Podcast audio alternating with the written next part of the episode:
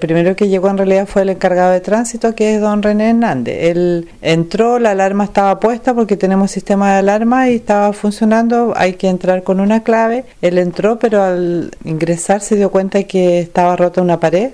Entraron por, eh, digamos, entre el nexo una pared entre tránsito y la caja. Y ahí él se dio cuenta que botaron todos sus archivadores, habían botado un mueble. Entonces, cuando yo llegué, procedimos a abrir la puerta de la caja y nos dimos cuenta de que efectivamente habían entrado a robar. Todo lo recaudado el día de ayer 14 y después posteriormente llegó la cajera que ya viaja desde Yanquiwa, entonces igual se percató de que sacaron todo.